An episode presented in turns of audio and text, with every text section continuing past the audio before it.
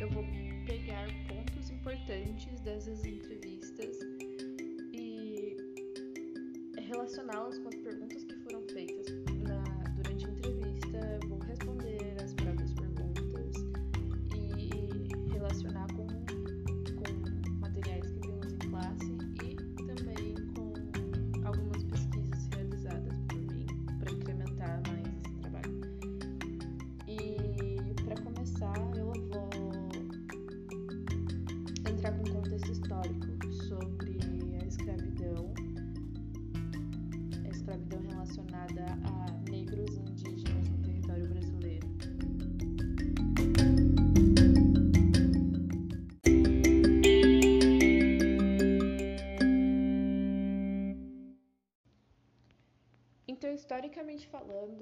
escravidão foi uma instituição implantada no Brasil em meados da década de 1530 e se estende até o final do século XIX, quando a Lei Áurea de 1888 proibiu o trabalho escravo.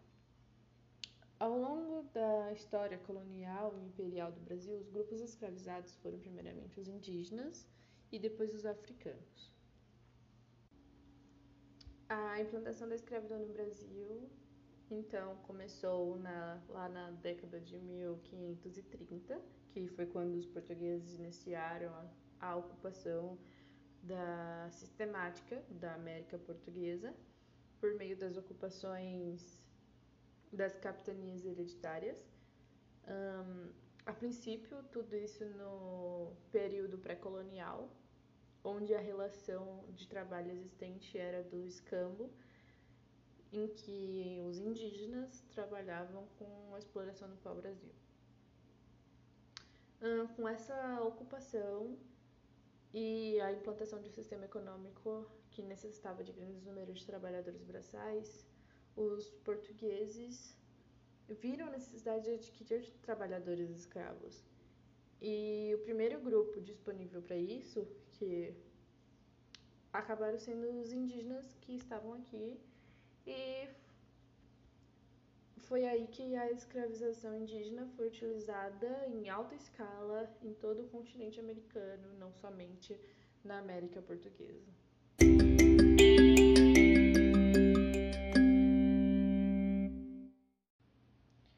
Então, como disse, os indígenas foi o primeiro grupo a ser escravizado no nosso país, quando ainda era uma colônia. Porém, aos poucos essa mão de obra foi sendo gradativamente substituída pela, pela mão de obra dos escravos africanos. Mas isso foi uma transição lenta e que aconteceu e que não aconteceu de uma maneira uniforme. Então, em alguns locais da América Portuguesa, os trabalhadores indígenas foram substituídos por trabalhadores africanos em meados do século XVII enquanto em outros isso aconteceu somente no século XVIII. Os indígenas eles foram os primeiros a serem escravizados justamente porque era o único grupo disponível em grande quantidade para que os portugueses pudessem explorar. Uh, fora que a escravização dos indígenas era mais barata, Hum, porém, eles tinham uma série de fatores que as tornavam mais complicadas de se sustentar. O primeiro era uma questão cultural, porque os indígenas não estavam acostumados com uma rotina de trabalho em que visasse a produção de excedentes, já que sua cultura de trabalho era de sub, subsistência. Além disso, tem o fato de que o trabalho na lavoura, na visão dos indígenas, era realizado apenas pelas mulheres. Outro fator que traz complicações relaciona-se com a questão demográfica, então, porque a população indígena vivia ali, sobretudo no litoral, e acabou reduzindo-se sensivelmente na medida em que a colonização portuguesa avançava. Isso se explica pelo fator biológico, porque os portugueses traziam doenças que eram fulminantes e também pelos conflitos e pela escravização, o que resultou em milhares de mortes de indígenas. As fugas também era uma questão relevante, né, porque os indígenas possuíam um amplo conhecimento do território e conseguiam fugir e dificilmente eles eram recapturados. Então, tem também, por último, a questão dos jesuítas, né, que criavam dificuldades na escravização dos indígenas pelos colonizadores, que os jesuítas criavam suas missões no interior da América Portuguesa. Aí eles iniciavam um processo de catequização dos indígenas e exploravam a mão de obra deles nas produções agrícolas. As, historia... As historiadoras Lilia Schwartz e Eloise Starling e eu não sei falar o nome, o sobrenome delas direito, então vou deixar aqui isso entre parênteses. Porém, elas comentam que a concentração de indígenas nas missões jesuísticas mostrou-se nefasta, porque favorecia a proliferação de epidemias. A atuação dos jesuítas contra a escravização dos indígenas criou diversos conflitos com os colonos interessados nessa atividade. A pressão que os jesuítas fizeram para que a coroa portuguesa proibisse a escravização indígena acabou resultando nas leis, resultando em leis que determinaram a proibição da escravização indígena em 1570, 1587, 1995 e 1609. Essas leis defendiam que somente em caso de guerra justa é que os indígenas poderiam ser escravizados. E apesar dessas leis, os indígenas foram escravizados em grande quantidade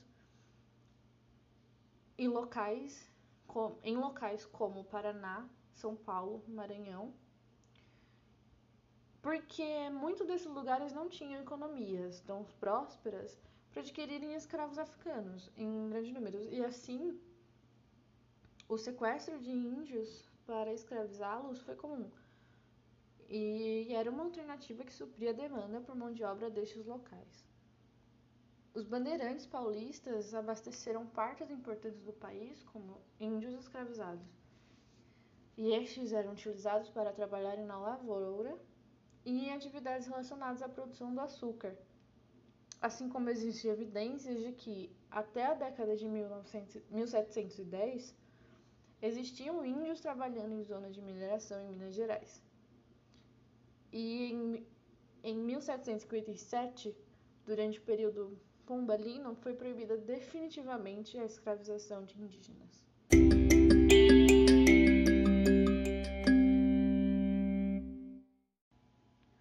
Substituição da mão de obra dos indígenas pela dos africanos foi uma tendência que aconteceu em toda a América. No caso da América Portuguesa, a migração não foi uniforme e cada local teve fatores específicos que contribuíram para uma migração mais rápida ou mais lenta. A migração para a mão de obra escrava de africanos deu-se com o crescimento de comércio, de um comércio que atravessou séculos, que é o tráfico negreiro. O tráfico negreiro era a atividade que obtinha africanos escravizados em regiões litorâneas da África e o transportava para a América, a fim de revendê-los. A substituição do indígena pelo africano, ela está diretamente relacionada com essa necessidade contínua por trabalhadores escravizados e com a diminuição da, da disponibilidade dos índios. Além dessa necessidade, a alta lucratividade desse comércio fez com que o tráfico negreiro tomasse proporções gigantescas na América Portuguesa e fosse responsável pelo desembarque de quase 5 milhões de africanos aqui. O preço de um escravo africano, por sua vez, era um impeditivo, pois era cerca de duas ou três vezes mais caro que um indígena. Durante todo o século XVI, os africanos eram escravizados em menor número que os indígenas na América Portuguesa, e somente se tornaram a maioria nas primeiras décadas do século XVII. Em alguns locais, isso só aconteceu no século XVIII. Lugares como Bahia, devido à sua prosperidade, conseguiram fazer essa transição já na passagem do século XVI para o século XVII. A alimentação dos escravos era muito ruim e por isso eles faziam um complemento dela com base em uma plantação de subsistência, embora nem todos os escravos tivessem esse direito. O trabalho era exaustivo, podendo chegar a 20 horas por dia, e as violências eram rotineiras. Esses escravos eram transportados para a América em condições degradantes. E no dia a dia eles eram violentados de todas as formas. Essas rotinas uh, desumanas faziam com que eles optassem por cometer o suicídio.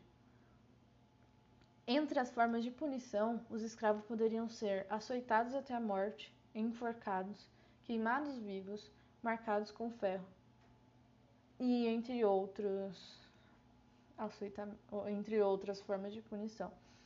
Os horrores da escravidão motivavam a resistência dos escravos, que se revoltavam com seus senhores e feitores, fugiam, formavam quilombos, continuavam praticando sua religião e culturas escondidas.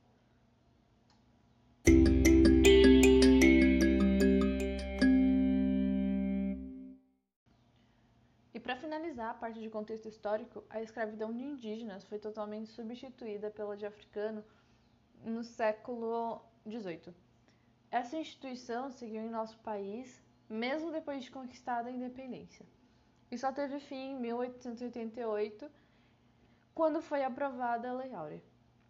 A abolição da escravidão foi resultado do engajamento popular que pressionou e forçou o império a extinguir a atividade.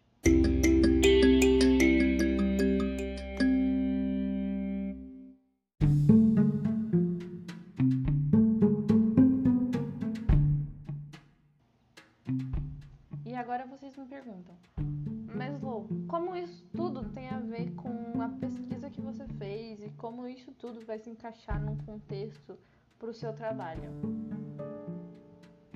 E basicamente, é, a matéria que a gente estuda de desigualdade de raça, gênero, políticas públicas tem todo esse envolvimento com a escravidão e as relações que os indígenas e os, e os africanos e os portugueses têm com o povo brasileiro de hoje e com o povo brasileiro do passado.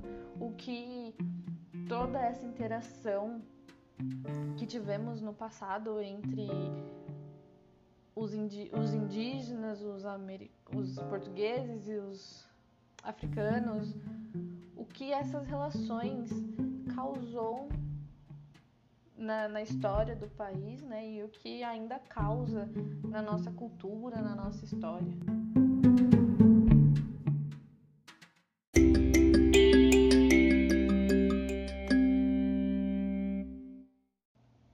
Então agora eu vou começar a fazer essa relação entre as questões que eu utilizei para realizar as entrevistas com pontos que me marcaram das respostas dos entrevistados, as minhas respostas e todo o contexto que estivemos tendo em aula e um contexto de mundo e o contexto histórico da, do tema. E a primeira questão é quem é você? E para mim, as pessoas sempre escolhem dois caminhos, que são os dois mais votados, digamos assim, que é o, o primeiro, responder basicamente o seu nome, sua idade, e o segundo, além de responder o seu nome e a sua idade, dá uma descrição mais completa sobre quem é você, sobre os seus gostos, sobre os seus hobbies. Por exemplo, eu sou a Lou, eu tenho 19 anos, aí se eu parar aqui é um caminho, mas também tem a, a continuação, que seria eu sou estudante de pedagogia na Unifesp de Guarulhos, eu sou uma, me considero uma artista. Eu gosto de ler. Estou me aventurando agora aqui com um podcast, que talvez possa virar um hobby. Eu amo, amo, amo ver filmes, amo animações, amo ouvir música. enfim. E a próxima pergunta é algo que, assim, para a maioria dos entrevistados foi algo que pegou bem profundo, digamos assim, psicologicamente falando, que é qual sua origem. Porque quando você para para pensar, pelo menos para mim, quando eu paro para pensar em qual a minha origem, eu vejo que eu tenho uma informação muito pequena sobre a minha origem, que é, se baseia praticamente hum, até os meus avós. Dos, dos meus avós para trás, que seriam meus bisavós, meus enfim, os pais dos meus avós eu não tenho mais conhecimento sobre. Então, ou melhor, dos irmãos dos meus avós eu já não tenho muito conhecimento e tipo eu acho que isso faz a gente perder muito do do nosso ser, da nossa história. Acabam que a gente perde muito do nosso do nosso eu, digamos assim. E meio que perdendo esse nosso eu, a gente acaba que perde um pouco da história do país. Porque até a parte que eu sei da, da, minha, da minha origem, eu sei que tem indígena, eu sei que tem português, mas eu não provavelmente, né, por estarmos num continente em que essa mestiçagem é bem grande, provavelmente tem africanos, porém o que eu tenho certeza realmente é que tem indígenas e, e portugueses, porque é ali, tipo, a origem dos meus dos meus avós e dos meus bisavós. Mas partindo dos meus bisavós para trás, eu não faço a menor ideia. E eu acho que grande parte da população também não faz a menor ideia. E meio que acaba que fica um talvez um vazio em quem tenha curiosidade. E fazendo a entrevista eu percebi que isso é uma questão que tá bem que é uma questão bem curiosa para os entrevistados. E aí, nesse sentido de qual a sua origem, tem a, a próxima questão, que é que tipo de relação você consegue estabelecer entre os indígenas, os europeus os africanos. E alguns conseguiram estabelecer, tipo, as suas, suas relações, né, entre eles, por ter traços ou por ter costumes ou por terem familiares que são descendentes, né? E ouvir as pessoas contando hum, como era para os seus pais ou para os seus bisavós é muito interessante, porque você acaba vendo como a raiz do, do país está presente até os dias de hoje nas pessoas. O próximo questionamento foi qual sua raça e qual sua cor. E é também um, um para os meus pros entrevistados foram também uma, questões que causaram bastante pensamentos. Um, eu, para responder essas questões, tenho bastante dificuldade, talvez por não ter me definido, certo? Tipo, parado para pensar, analisar certinho o que, que eu me considero.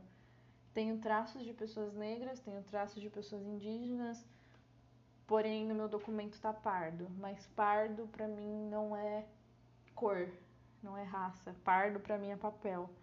E aí eu sou o que? Eu sou branca, eu sou negra, eu sou indígena, eu, eu, sou, eu sou africana. Então eu ainda não consegui distinguir isso e tipo ver as pessoas na mesma na mesma dúvida, na mesma dificuldade, ou então ver as pessoas que já conseguiram distinguir isso, é uma coisa bastante interessante de se analisar. É um assunto muito muito digamos pautável dá uma rende uma conversa interessante dependendo sobre a sua sobre as pessoas, dependendo com quem você está falando.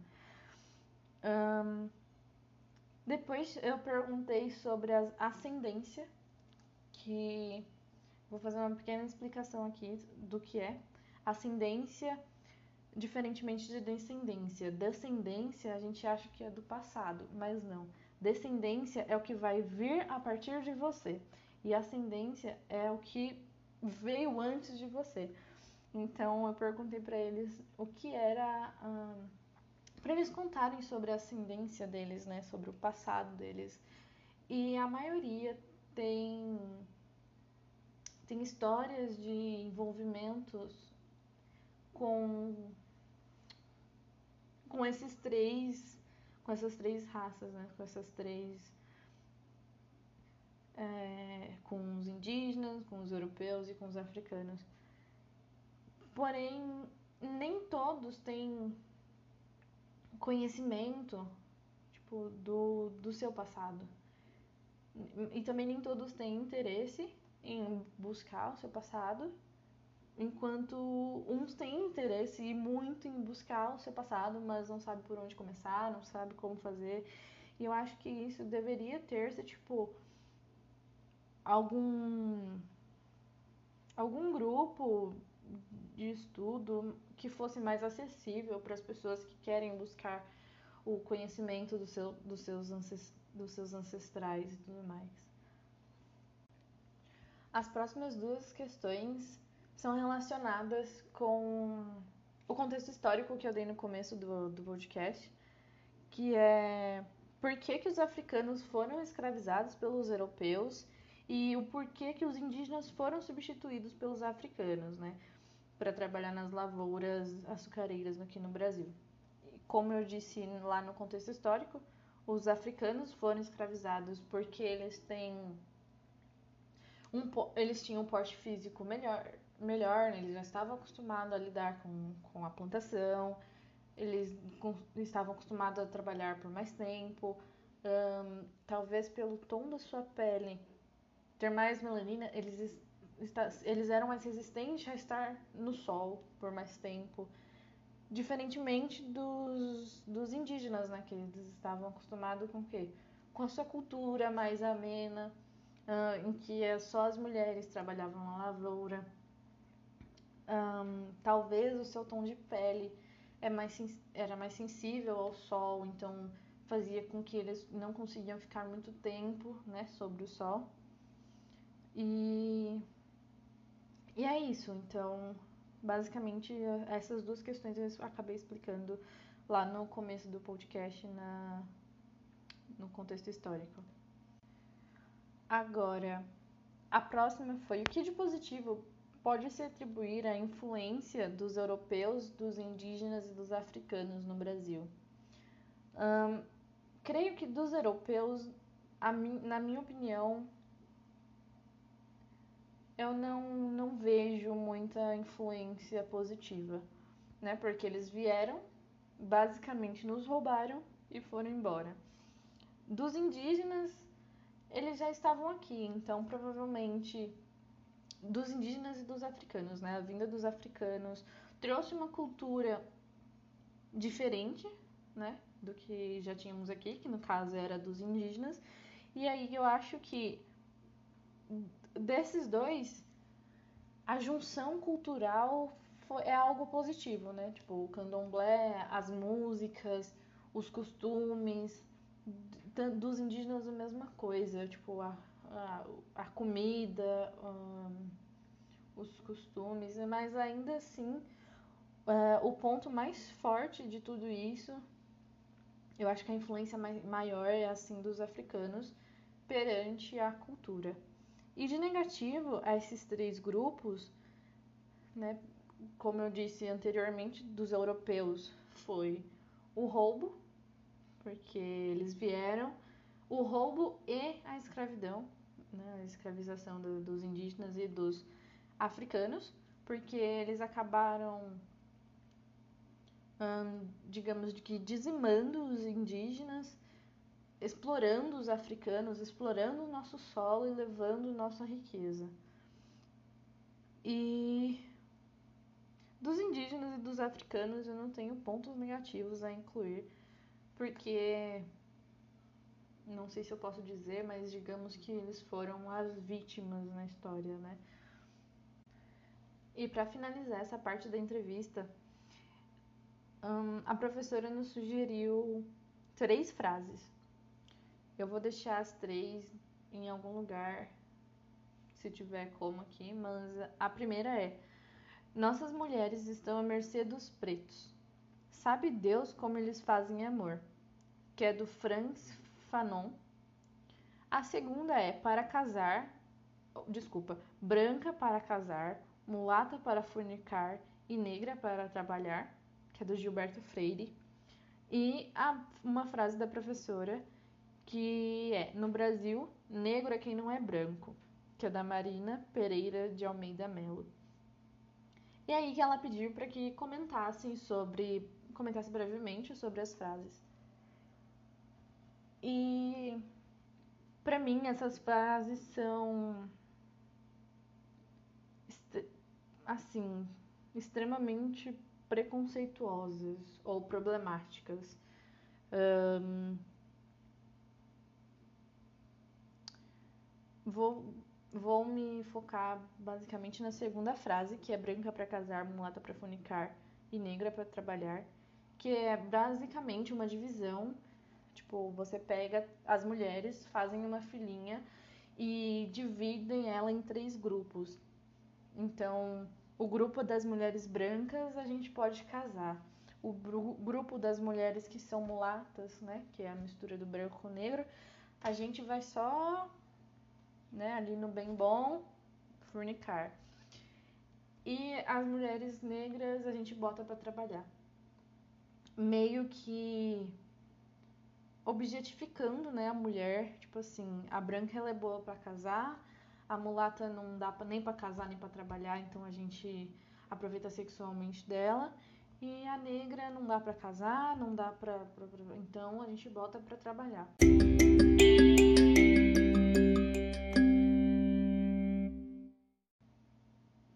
Então é basicamente isso. Um, minha conclusão com as entrevistas e com a pesquisa realizada é que o Brasil ele tem uma ampla diversidade, uma ampla diversidade de cultura, uma ampla diversidade de nacionalidades, né? E, e que essa amplitude toda ela é praticamente inexplorada. São poucas pessoas que têm curiosidade sobre sobre quem elas são e sobre o que fez elas serem quem elas são, sobre o passado dela, quem foi meus meus meus bisavós, meus tataravós. E talvez isso seria uma coisa que deveria ser mais explorada, mais influenciável ou mais influenciada, né, a ser explorada, a ser buscada. Então, foi isso. Eu vou deixar Vou aproveitar aqui para fazer uma. Não estou sendo paga para isso, muito pelo contrário, mas vou deixar aqui para fazer uma recomendação que é. Na verdade são duas, né? Mas é uma recomendação do Emicida, que é do álbum Amarelo, né? Amarelo, e logo do documentário do álbum também, né? Que tem na Netflix. O álbum tem no Spotify em todas as plataformas de streaming. Mas o documentário ele traz bastante esse contexto histórico dos negros, né, do, dos antepassados e de coisas que foram acontecendo aqui. E o álbum, ele é simplesmente sensacional, então procurem aí para ouvir. E muito obrigada por você ter ficado até aqui. E é isso. Esse foi meu trabalho, essa foi minha pesquisa. Um, meus agradecimentos agora, muito obrigada. Obrigada por ter ouvido, espero que tenha gostado, espero ter trazido algo tipo um, um pontinhos de curiosidades na cabeça de vocês. E espero que isso tudo leve vocês a buscar mais sobre quem são vocês e sobre quem são seus antepassados. Então é isso, muito obrigado e até a próxima, quem sabe.